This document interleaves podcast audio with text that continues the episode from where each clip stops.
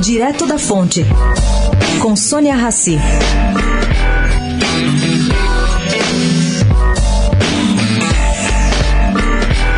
Gente, na capital paulista, pelo que eu apurei, tanto o Hospital Sírio-Libanês, bem como o Hospital Albert Einstein, estão assistindo a uma diminuição dos casos graves de coronavírus.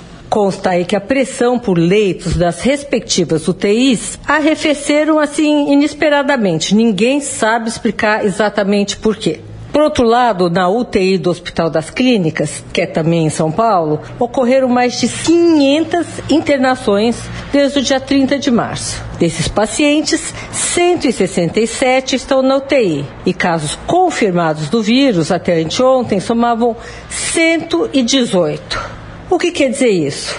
Que o vírus já fez pelo jeito aqui no Brasil, sua passagem pelas classes A e B.